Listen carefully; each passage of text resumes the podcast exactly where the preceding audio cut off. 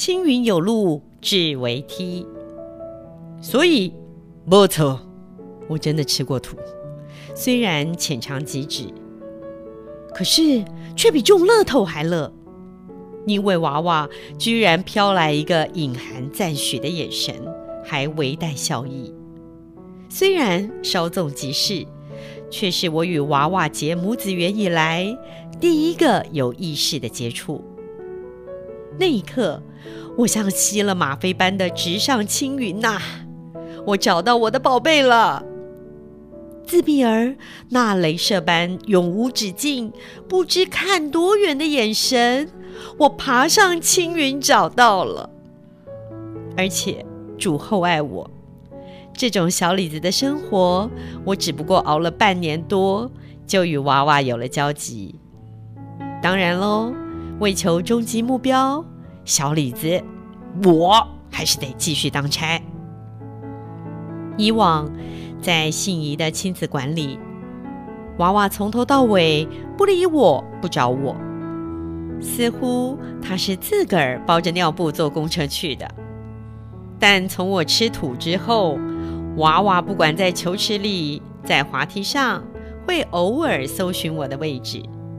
每当此时，我是妈妈的光环就在头上叮亮了一下。随着日子推移，孩子找我的次数越来越多，在那里的老师指引下，我也逐渐增强对娃娃的主动行为。有一次，娃娃不小心摔了一跤，头撞到沙发边，我赶紧抱起来，又哄又揉，还对着闯祸的沙发又打又骂。虽然唱作俱佳，心里却极为不安。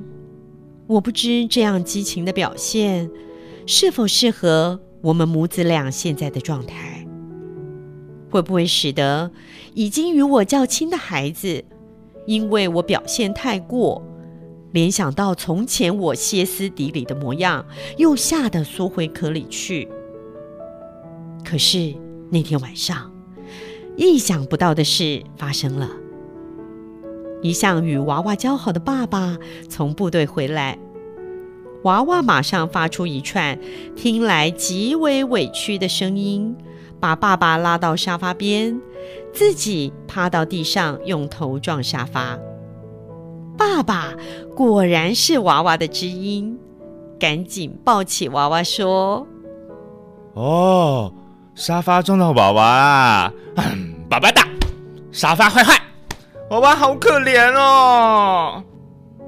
爸爸的感同身受，果然让娃娃安心不少，靠在爸爸肩膀上，看来乖巧而享受。